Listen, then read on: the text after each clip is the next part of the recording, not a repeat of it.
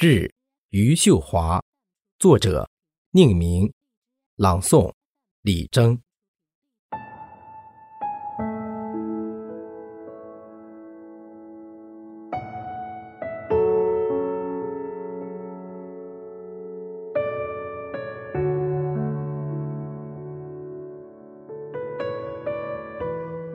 你果真穿越大半个中国，摇摇晃晃来到了大连。绝不是为兑现那一句点燃人们想象的承诺。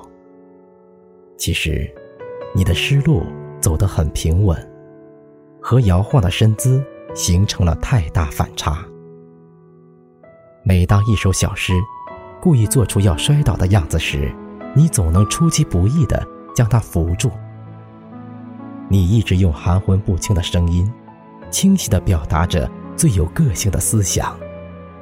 你不想让自己的舌尖为迎合别人而打个弯儿，说出那些连自己都鄙视的花言巧语。每一行诗，都是你种下的一垄庄稼。那些籽粒饱满的谷穗，即使在某一股风中摇曳几下身子，也不会像鼻骨那样，在飘扬中找不到自己的方向。一个不用照镜子就能看清自己的人。比一粒朴素的种子更知道自己从哪里来，终将到哪里去，并在泥土面前永远荣辱不惊。